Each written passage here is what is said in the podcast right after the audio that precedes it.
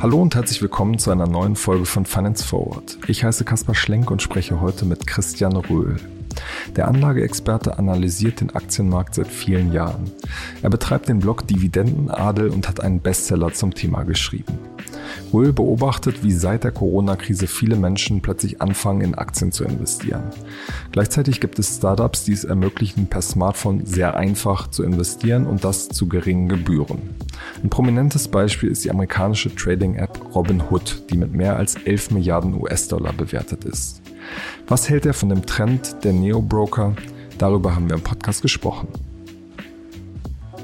Der Sponsor unserer heutigen Folge ist Exporo. Das Hamburger Fintech ist der Marktführer für digitale Immobilieninvestments. 25.000 Anleger haben ihr Geld bereits bei Exporo investiert.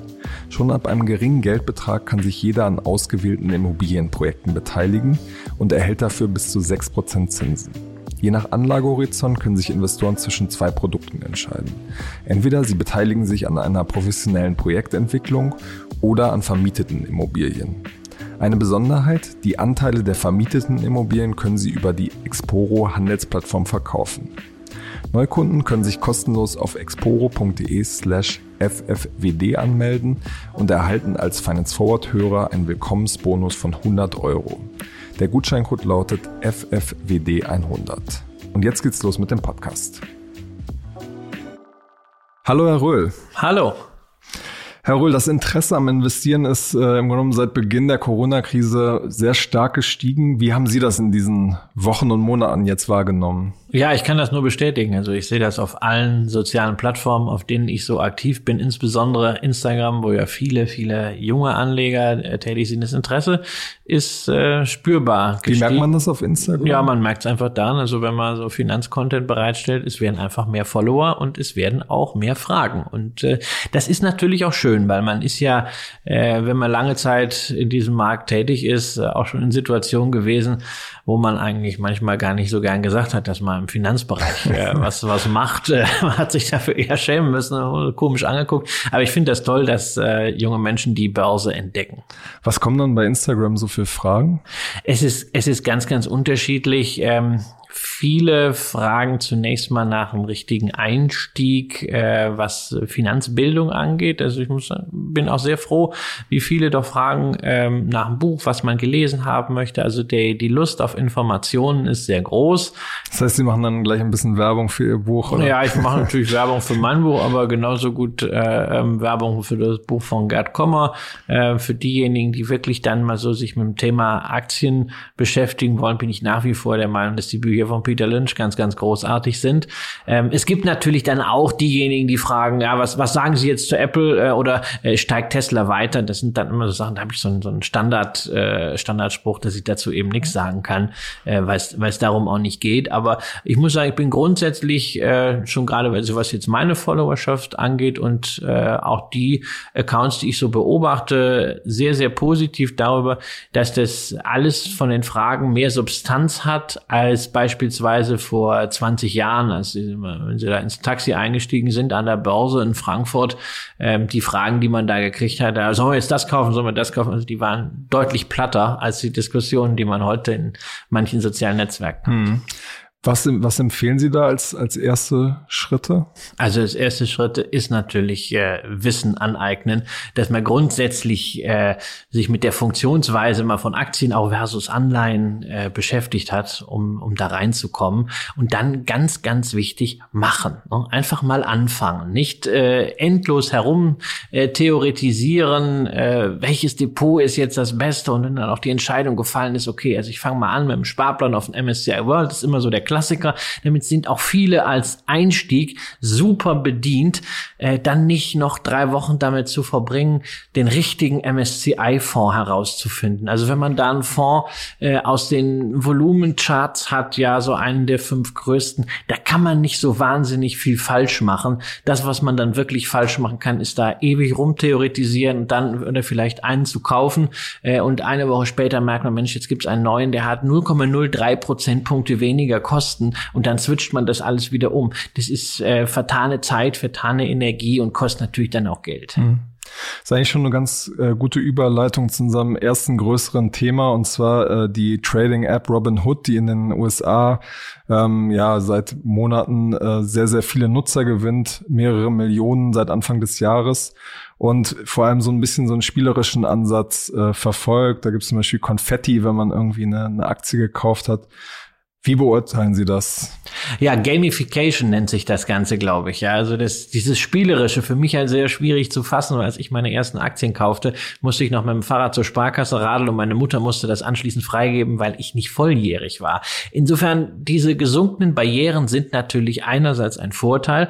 Andererseits darf es nicht so weit kommen, dass man die Distanz zu dem verliert, was man da macht. Denn es ist am Ende eben kein Videospiel, sondern es ist das eigene Geld. Und wenn man da gerade so gelangweilt irgendwie in der Bushaltestelle sitzt, plötzlich irgendein Newsletter aufpoppt, äh, äh, Tesla ist jetzt noch heißer oder irgendeine Wasserstoffaktie ganz neu an die Börse gegangen und man denkt sich, hey, zack, ja, eben kurz drei Klicks und einmal gewischt und schon ist die Aktie drin. Ähm, es ist halt reales Geld. Und wenn das schief geht, ist das reale Geld weg. Und äh, das muss man dann erstmal wieder verdienen. Ähm, da braucht es eine gesunde Distanz, weshalb ich mich manchmal frage, ob man nicht doch äh, am Desktop, also wenn man es am Computer macht äh, und nicht so aus der Lebenssituation heraus, äh, das ein bisschen besser reflektiert. Man muss sich zumindest an dieser Stelle sehr stark disziplinieren. Ist es nicht im Grunde genommen auch so ein bisschen ähm, der, der Widerspruch oder die Problematik dieses neuen Interesses, das ist ja im Grunde genommen will man gerne, man will ein bisschen zocken eigentlich, oder? Viele wollen ja irgendwie in die App gucken, gucken, dass was passiert. Und das, was sinnvoll ist, ist ja dann erstmal langweilig. Man, man parkt regelmäßig Geld, investiert in ETFs, guckt vielleicht gar nicht so oft rein. Ähm, wie löst sich dieser Widerspruch auf? Ja, das war sicherlich ein Thema. Äh, insbesondere während des Lockdowns für manche Anleger. Es war ein bisschen langweilig. Äh, man hatte plötzlich Zeit, man hatte keine anderen Vergnügungen mehr, weil zum Beispiel noch Sport gab's nicht, äh, Sportwetten gab's nicht, viele Freizeitaktivitäten waren nicht da, man hatte aber vielleicht Geld, man hat mal ein bisschen Zeit gehabt, sich damit zu beschäftigen. Dann denkt man, okay, ich versuche das mal. Die Hürden sind, wie gesagt, sehr gering. Aber wenn man zocken will, ja, kann man das natürlich mit einem Teil vom Vermögen machen. Ja, wenn man äh, als junger Mensch 5000 Euro hat, dann ist das natürlich schon mal viel Geld. Dann sollte das ein Notgroschen sein. Das soll natürlich auch eine Basis fürs Vermögen sein.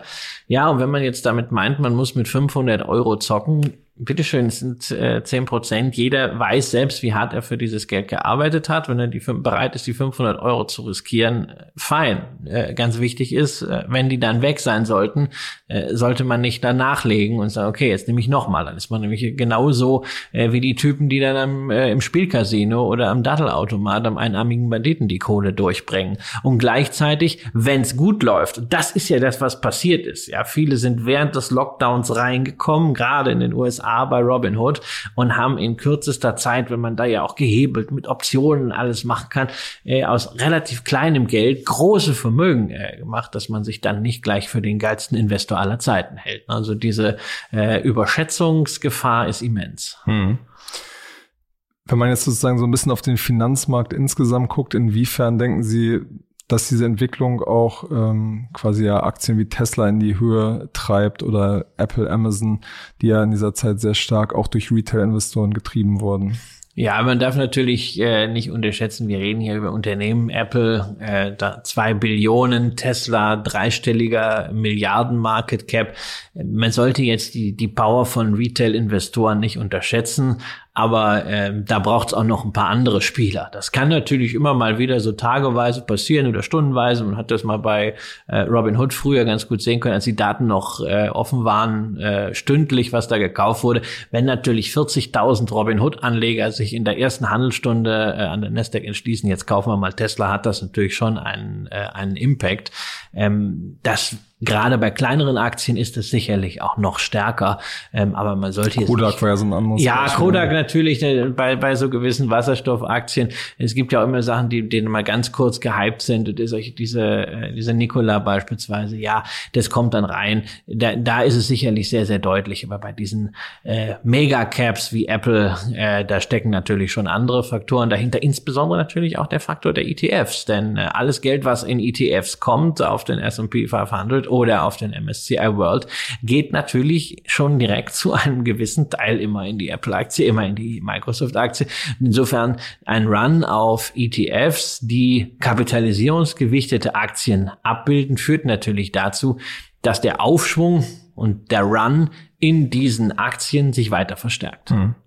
Das heißt aber, um das nochmal zusammenzufassen, Sie sehen jetzt noch keinen äh, riesigen Einfluss der, der Robinhood Trader auf den Gesamtmarkt. Ja, partiell natürlich, wie gesagt, kurzfristig ähm, und bei, bei gering kapitalisierten Aktien, äh, bei solchen Hype-Situationen äh, wie Kodak da auf jeden Fall. Ansonsten äh, schwimmen, schwimmen sie mit äh, und sorgen natürlich dafür, dass sich das auch durch soziale Netzwerke immer weiter verbreitet und es zieht immer neue Anleger. Hm. Die Bewegung wird dann natürlich stärker. Welche Verantwortung sehen Sie da bei den Tech-Anbietern wie Robinhood, dass man einerseits diese Hürden niedrig macht, aber auf der anderen Seite ja auch eine Verantwortung hat, dass die Menschen irgendwie verstehen, was sie da eigentlich äh, kaufen? Ja, es, also die Verantwortung, das ist natürlich immer so ein so ein Ding. Äh, da muss man meiner Ansicht nach sehr sehr genau unterscheiden. Verführe ich Leute an dieser Stelle zum Zocken oder helfe ich ihnen dabei, auf demokratische Art und Weise Barrieren zu senken und ihr Geld anzulegen? Das ist das ist ein Spannungsfeld. Ähm, zunächst mal gilt für denjenigen, der einfach Geld anlegt, insbesondere äh, ETFs und Aktien, also alles, was jetzt nicht gehebelt ist, ähm, das Eigentum ja auch verpflichtet, auch verpflichtet dazu, ähm, sich zu informieren, was man da macht. Äh, das sollte man von einem mündigen Bürger eigentlich erwarten können. Äh, bei Robinhood gibt es natürlich zusätzlich die Möglichkeit, Optionen zu handeln. Das ist natürlich auch das, womit Robinhood äh, nach den Zahlen, die Sie vorgelegt haben, das meiste Geschäft wirklich macht, äh, weil da ist auch mehr Marge dran äh, als im äh, reinen Aktiengeschäft. Noch mehr Marge, muss man aus Sicht von Robinhood sagen. Äh, und da bin ich natürlich schon der Meinung, wäre immer wo überdurchschnittliche Verlustrisiken da sind, auch eine entsprechende Limitierung notwendig. Hm. Soweit sind wir jetzt zum Glück in Deutschland auch nicht. Ja, Sie haben das Geschäftsmodell äh, gerade schon angesprochen. Bei Robinhood funktioniert das ja so, dass Sie den Order Flow an sogenannte Market Maker ähm, verkaufen. Das wird ja in den USA sehr kontrovers diskutiert. Ähm, wie beurteilen Sie diese, diese Praxis? Na, es ist ein, es ist ein Geschäftsmodell und Anleger sollten das einfach kennen. Das ist das, was ich eben sagte, ja.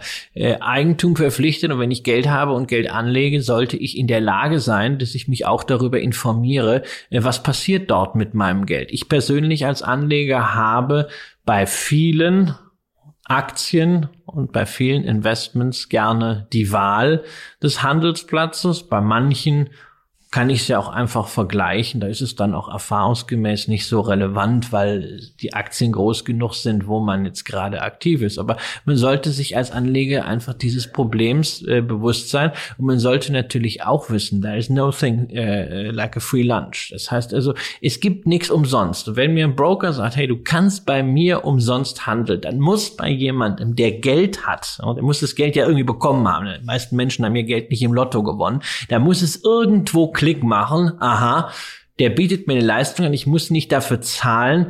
Ähm, woran verdient der denn jetzt eigentlich und zahle ich hier vielleicht indirekt? Ich meine, das ist doch, das ist doch immer so, wenn man was umsonst bekommt. Man kriegt nichts geschenkt. Und das ist immer schön, wenn man sagt, ja, die Verantwortung, man muss die Anbieter da an die Kandare nehmen. Ich würde zunächst auch mal sagen, man muss auch mal die Leute an die Kandare nehmen und die Leute an ihre Verantwortung für das eigene Geld erinnern. Hm. Wenn man dieses Bild jetzt auf Robin Hood überträgt, wo sagen Sie, bezahlen da die, da die Leute? Weil Robin Hood argumentiert ja, dass ähm, die Anleger trotzdem gute Preise kriegen. Ja, das muss man im Einzelfall sich anschauen. Also ich äh, kann eben nicht bei Robinhood äh, handeln, äh, kann dort kein Konto aufmachen als Deutscher. Ich kenne die deutschen äh, Flatbroker äh, und da kann ich das wirklich immer nur im Einzelfall sagen. Manchmal bei hochkapitalisierten Aktien sind die Preise gut und manchmal sind die Preise einfach jenseits von gut und böse. Da muss ich aber sagen, das gilt auch äh, für gewisse börsliche Handelsplätze. Das ist dann immer eine Einzelfallentscheidung. Hm. Das heißt, Sie empfehlen da, dass man quasi mehrere ähm, Broker quasi auch hat, um die Auswahl sowieso schon zu haben. Ja, also grundsätzlich bin ich ja äh, ein Freund von Diversifikation und äh, wenn ich äh, streue nach Aktien, nach Währungsräumen, nach Branchen, dann ist ja klar, dass ich nicht mein ganzes Geld einer Bank anvertraue. Ja, also da geht es nicht nur um Themen wie Einlagensicherung, sondern da geht es natürlich auch darum, äh, technische Zugänge. Wir haben das äh, manchmal erlebt, dass bei Discount-Brokern, egal ob jetzt Flatrate Trade oder einfach normaler Online-Broker ähm, technische Zugänge meinen ganzen Tag nicht geklappt haben. Wenn ich dann ausgerechnet gerade etwas machen möchte, entweder verkaufen möchte oder vielleicht auch eine Chance nutzen möchte äh, am Markt, ist es natürlich ganz gut, die Auswahl zu haben. Und ansonsten natürlich grundsätzlich, bevor ich irgendetwas kaufe, Preise vergleichen. Aber das machen wir doch auch sonst im Leben. Ja, keiner geht einfach so äh, in Laden und, und kauft den Preis, den man äh, geboten kriegt, sondern da macht man Preisvergleich, geht zu Idealo Hallo und äh, guck mal, was kostet das Ganze bei Amazon. Also ich meine, warum nimmt man dann einfach den Preis, den mir ein einziger Broker für eine Aktie zeigt? Da kann ich doch auch genauso. Ja, Bequemlichkeit, Bequemlichkeit, das weiß man doch aus dem privaten Leben, kostet immer Geld. Ja, das ist so. Äh, das ist auch das Gleiche. Äh, ähm, nicht nur der Bequemlichkeit, der Handel am Wochenende, ja, oder oder Feiertags oder außerhalb der normalen Börsenzeiten. Das muss auch klar sein. Wenn ich äh, wenn ich hier in Berlin äh, nachts um ein Uhr der Meinung bin, jetzt muss ich noch mal irgendwie ein Ben Jerry's kaufen äh, und ich gehe in Späti, da ist klar, dass ich das ohnehin teure Ben Jerry's im Späti noch mal mit 30 Prozent Aufschlag zahle, weil ich zahle dem einfach eine Prämie dafür, dass der so fleißig ist und nach nachts um ein Uhr, wenn ich auf dem Sofa liegen will, äh, seinen Laden aufmacht. Und genauso ist es auch bei, bei Aktien, muss mir doch klar sein, wenn ich im Sonntagshandel irgendwo was erwerbe, dass ich dann mehr zahle, weil der Händler doch für sich alle Risiken rauspreist und außerdem den Service bezahlt haben möchte. Folglich kann ich mir überlegen, ob ich das machen will. Ich persönlich bin da grundsätzlich nicht bereit für. Hm. Ähm, lassen Sie uns jetzt noch mal ein bisschen auf die, die deutschen Anbieter, die Sie sich auch mal angeguckt haben, äh, zu sprechen kommen. Da gibt es ja zum Beispiel Trade Republic, Gratis Broker, Scalable Capital hat kürzlich ähm, mit einem ähnlichen Angebot äh, gestartet. Ähm, allerdings machen die nicht wie bei Robin Hood, verkaufen sie nicht den Order Flow und es gibt jetzt auch kein Konfetti. Ähm, wie, wie finden Sie die einzelnen Angebote? Ja, also man merkt schon, wir sind als Deutsche da noch ein bisschen nüchtern. ja, äh, ansonsten ähm, gibt es unterschiedliche Geschäftsmodelle.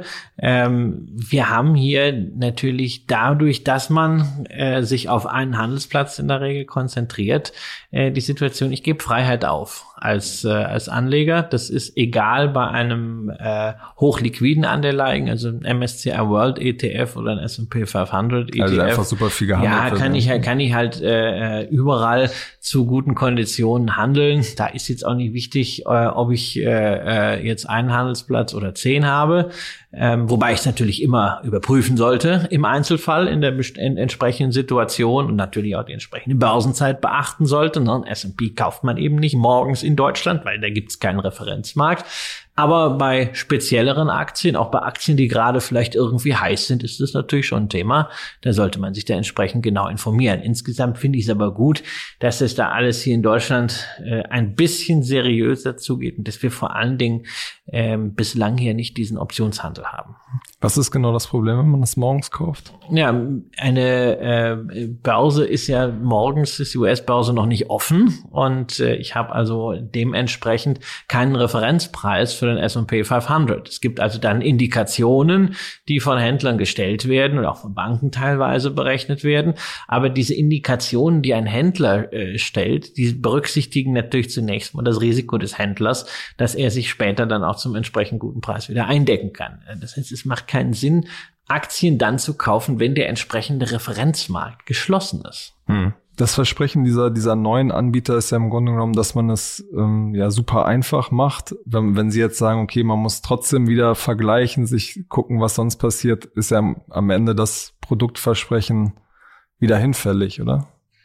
Wenn man wirklich einen guten Preis haben möchte und vor allen Dingen sich vergewissern möchte, dass der Preis gut ist. Ist dem so. Aber das ist, das ist doch genauso bei Amazon auch. Ja, viele gehen, egal was sie kaufen, immer gleich zu Amazon. Ja, und wenn sie da sehen, okay, bei Amazon Prime steht das Ding für x Euro, ja, dann ist das fein. Manchmal kriegt man bei anderen Anbietern die Sache günstiger. Ne? Das ist einfach so für diese Bequemlichkeit hier One-Stop-Shop, ein Klick und durch und das Ganze am nächsten Tag geliefert, alles aus einer App bei Amazon Das ist häufig sehr, sehr günstig, aber manchmal zahle ich auch mehr, als wenn ich ein bisschen Research da reinstecke und gucke, na, vielleicht gibt es das bei dem Shop noch günstiger. Das ist genauso wie, wie früher, als man noch verreisen durfte. Ne? Beim Reisebuchen, bei Booking habe ich alles immer so äh, kompakt drin und ist ganz einfach verpackt und ich muss nur mit einem Klick. Aber vielleicht habe ich es auf der Website des Hotels günstiger oder ich kriege noch ein Frühstück drauf. Das ist halt die Frage, wie viel ist man bereit zu geben? Und es ist nur wichtig bei diesen Gratis-Brokern, ne? umsonst ist nur der Tod und der kostet das Leben und man entweder akzeptiert man das, dass man irgendwas zahlt, man kann auch sein, dass einem das völlig egal ist, ähm, aber dann sollte man nicht, wenn es schief geht, sagen, nur der Broker ist in der Verantwortung. Das ist aber, ist aber auch alles nichts Neues im Banking. Ähm, das ist das Gleiche wie beim, beim Girokonto. Ja, Banken haben ja ihren Kunden seit 25 Jahren erklärt, das Girokonto muss kostenlos sein. Wirklich hat jeder Kunde inzwischen das Gespür dafür verloren, dass ein Girokonto, sprich die Teilnahme am Geldverkehr, auch ein Wert ist, ne, dass man vielleicht auch bezahlen könnte. Warum haben Banken das gemacht? Weil sie dem Kunden das Geld an anderer Stelle aus dem Kreuz leihen wollten. Dummerweise durch Digitalisierung, durch Wettbewerb, durch Regulierung funktioniert das nicht mehr so äh, wie früher. Und jetzt kommen sie wieder mit den Gebühren. Aber für einen Kunden musste doch klar sein, nichts ist umsonst, auch nicht der Girokonto. Mhm. Wenn man sich jetzt nochmal sozusagen die, die Aktionäre in Deutschland anguckt, dann ist es ja seit Jahren eigentlich ähm, stagnierend, geht mal ein bisschen halbe Millionen runter, halbe Millionen hoch. Glauben Sie, dass Corona jetzt so eine Art Turning Point ist, dass die Leute wirklich langfristig sich damit beschäftigen oder geht das, wenn jetzt die Märkte sich wieder beruhigen, auch wieder runter das Interesse? Ja, die Zahlen, die man jetzt schon mal so zwischenzeitlich bekommen hat, zeigen, dass wir mehr Aktionäre haben, dass wir auch mehr Investoren haben, also insbesondere wenn man auch mal schaut, wie die Fondssparpläne äh, zugenommen haben, die ETF-Sparpläne, äh, da haben wir schon ein neues Niveau erreicht. Und äh, ich glaube, dass gerade dieser Bereich der ETF ETF-Sparpläne nachhaltig sein wird. Denn nach allem, was ich mitkriege, sind die Anleger, die sich wirklich dann für einen solchen ETF-Sparplan entscheiden, da herangegangen mit einem gewissen Anspruch an äh, finanzielle Bildung, haben sich informiert, haben eine bewusste Entscheidung getroffen und wollen das durchhalten. Es sind viele junge Anleger, bei denen das, wie man heute so schön sagt, Mindset einfach genau auch auf diese Langfristigkeit ausgelegt ist. Was bei denen ist, die jetzt äh, spektakulär traden, zocken, Aktien drehen. Das ist ja so die andere Ecke. Sind diejenigen, die natürlich den Brokern auch viel lieber sind, na, weil die produzieren natürlich Trades und damit dann auch äh, Rückvergütung oder selbst ne, nach dem Prinzip Kleinvieh macht auch Mist ausreichend Gebühren. Ähm, das weiß ich nicht. Das hängt sehr, sehr stark davon ab, wie diese Aktien, die von diesen Anlegern ins Visier genommen werden, sich denn weiterentwickeln. Hm. Sie meinen so äh, Fall Wirecard, ob sich dann noch mehr Leute die Finger verbrennen? Das war ja so eine klassische Retail-Aktie auch. Ja, Wirecard war eine Retail-Aktie, wobei eigentlich eher so eine, so eine Religionsaktie schon. äh, ähm, das waren jetzt auch gar nicht nur so die, die jungen Anleger, da waren natürlich auch einige äh, äh, mit dabei, aber da waren natürlich auch viele Ältere dabei, die dann gedacht haben, hey, das ist jetzt die super äh, Value-Chance. Äh, Leute, die schon auch seit Jahren auf diesen Hauptversammlungen waren, die haben dann nochmal nachgelegt. Ähm, ja, das ist, ist ein ganz eigener Fall, aber es gibt natürlich dann auch Leute, ein prominentes Beispiel neben äh, Frank Thelen, der ja gesagt hat, also er hat auch Wirecard gehabt, er hat mit Wirecard äh, viel Geld verloren, das ist ein, ist ein Totalverlust, ich glaube, es waren fünf Prozent seines Portfolios, aber gleichzeitig hat Frank Thelen ja auch Tesla, ja, und dann haben sie halt eine Aktie, die sich äh, verfünffacht hat und eine äh, ist ein Totalverlust, ist unterm Strich immer noch ein ganz guter äh, Wertgewinn. Entscheidend ist halt, dass man dann nicht irgendwie einen Klumpen hat äh, von einer Aktie 50 Prozent des Gesamtportfolios, ja, und das natürlich auch so ein hochspekulatives Portfolio nicht dann alles ist, äh, inklusive Notgroschen. Solange das alles eine kleine Portion ist, äh, man nutzt das, um auch im Wirtschaftsleben dabei zu sein, so ein bisschen äh, zu partizipieren, Entwicklungen zu verfolgen, ist das alles fein. Ja? Solange Anleger mit dem, was sie dort machen, sagen, okay, zur Not ist es halt wirklich weg. Es kann passieren, aber es ist nur ein ganz kleiner Teil. Ähm, und ich habe Spaß dran, kann immer über Zeitökonomie sprechen, das ist ein ganz anderer Punkt, aber wichtig ist, dass man sich damit nicht ruiniert, wenn das mal weg ist. Mhm. Okay, das heißt aber, Ihre Prognose wäre, dass diese, dieser Zockerteil tendenziell wieder ein bisschen runtergehen wird, sobald die Märkte ähm, wieder ein bisschen sich beruhigen. Ja, also wir haben es immer gesehen, dass solche äh, extrem spekulative Geldanlage so in Wellen kommt, ja, und das war jetzt mal eine Aufwärtswelle und das wird sich wieder ein bisschen beruhigen. Viel, viel wichtiger ist, dass wir sicherlich durch Corona und durch das ganze Umfeld, dass Leute sich damit beschäftigt haben, eine neue Basis erreichen bei denen, die Aktien, egal in welcher Form, ob jetzt Aktien langfristig so gehalten über einen Aktiensparplan oder über einen ETF oder über einen äh, Fondssparplan, dass die Aktien als ein Element der eigenen Vermögensverwaltung, des Vermögensaufbau, der Vermögensbildung und auch der Altersvorsorge ansehen. Äh, und wenn, wenn uns das gelingt, das zu halten, dann hat das richtig viel geschafft. Mhm. Ein anderer Wert, der gerade steigt und der unsere äh, Hörer und Leser sehr interessiert, sind die Kryptowerte. Ich hatte in Ihrem Blog gesehen, dass Sie sich da das auch ab und zu neugierig anschauen. Ähm, was ist da, was ist da Ihr Blick aktuell drauf? Naja, mein, mein Blick ist ja zunächst mal ne, Generation Weltscheibe, dass ich für Technologie mich äh, durchaus interessiere. Ähm, häufig mit offenem Mund, sehe, was, was alles möglich ist. Mein Blick auf Kryptowährungen ist stark konzentriert äh, auf Bitcoin, weil es einfach nur mal die größte ist. Ich mag etablierte Sachen und äh, es scheint einen gewissen globalen Konsens in einer gewissen Community geben, die auch wächst, dass Bitcoin äh, eine Möglichkeit der digitalen Wertaufbewahrung ist. Ähm, ich weiß noch, dass ich letztes Jahr mal bei Twitter eine ganz spannende Diskussion darüber hatte äh, mit jemandem, der gesagt hat, das ist ja eigentlich hieß es digitales Gold. Und ich gesagt, naja, ist ja lustig mit dem digitalen Gold. Äh, du brauchst halt nur Akku am Handy und du brauchst Netz. Ne? Wenn du nicht rankommst an dein, äh, an dein digitales Gold, dann nutzt es dir auch nichts. Und dann war ich jetzt plötzlich äh, im äh, März, April in der Situation, dass ich zwar physisches Gold besitze, dieses Gold aber in der Schweiz im Tresor liegt. Und äh, naja, ich bin ja eigentlich auch nicht so dran gekommen. Ne? ähm, und da habe ich natürlich schon gedacht, also irgendwie, ja, ist das, ist das eine Geschichte, die man, die man nicht so eindimensional anschaut. Ich habe einfach gedacht, weil das, äh, ich, ich finde es interessant, ich habe keine Ahnung, wo es hingeht. Ich baue mir jetzt einfach mal so eine kleine Bitcoin-Position äh, auf, ganz normal nach, äh, nach Coast Average, um es einfach zu verfolgen. Wobei meine eigentliche Hoffnung natürlich es hätte sich jetzt wieder extrem abgedroschen an, weil das so, so, auch so, so, so eine Phrase ist, nicht auf Bitcoin und, und den Währungen liegt, sondern auf den, auf den Anwendungen, insbesondere der, der Blockchain, ähm, insbesondere in einem Bereich, weil der mir halt sehr, sehr nahe ist, das ist alles, was mit Wertpapierverwaltung zu tun hat. Also äh, diesen Umstand, den wir immer noch machen mit Clearstream Banking, Giro-Sammelverwahrung, äh, dieser mühsamen Abrechnung von Fractional Shares, äh, Aktionärsregister. Wenn ich sehe, was das kostet, auch für die Emittenten von Aktien, wie hoch der Aufwand ist bei Depotüberträgen, wie lange das auch dauert, eine äh, US-Aktie, die ich bei einer deutschen Bank A habe, zu einer deutschen Bank B zu übertragen. Da muss ich sagen, da kann ich nur hoffen, dass da endlich mal Disruption in Gang kommt und dass man auch solche Eigentumsrechte, ähnlich wie das ja schon bei Anleihen ist im Gläubigerbereich, über das man dieses dingliche Eigentum, da gibt es jetzt Initiativen, auch mal über Token verprüfen mhm. kann. Das wäre ein Fortschritt. Da gibt es ja im Moment auch eine Bestrebung, zum Beispiel mit dieser Krypto-Verwahrlizenz. Äh, da tut sich ja einiges in Deutschland. Genau, und ich glaube, auch da werden wir wie in vielen anderen technologischen Prozessen jetzt eine Beschleunigung reinkriegen, ähm, weil einfach äh, mehr vom Leben online jetzt stattfindet und da auch durch Corona eine ganz andere Sensibilisierung äh, eingetreten ist. Und ich hoffe halt wirklich, dass der Gesetzgeber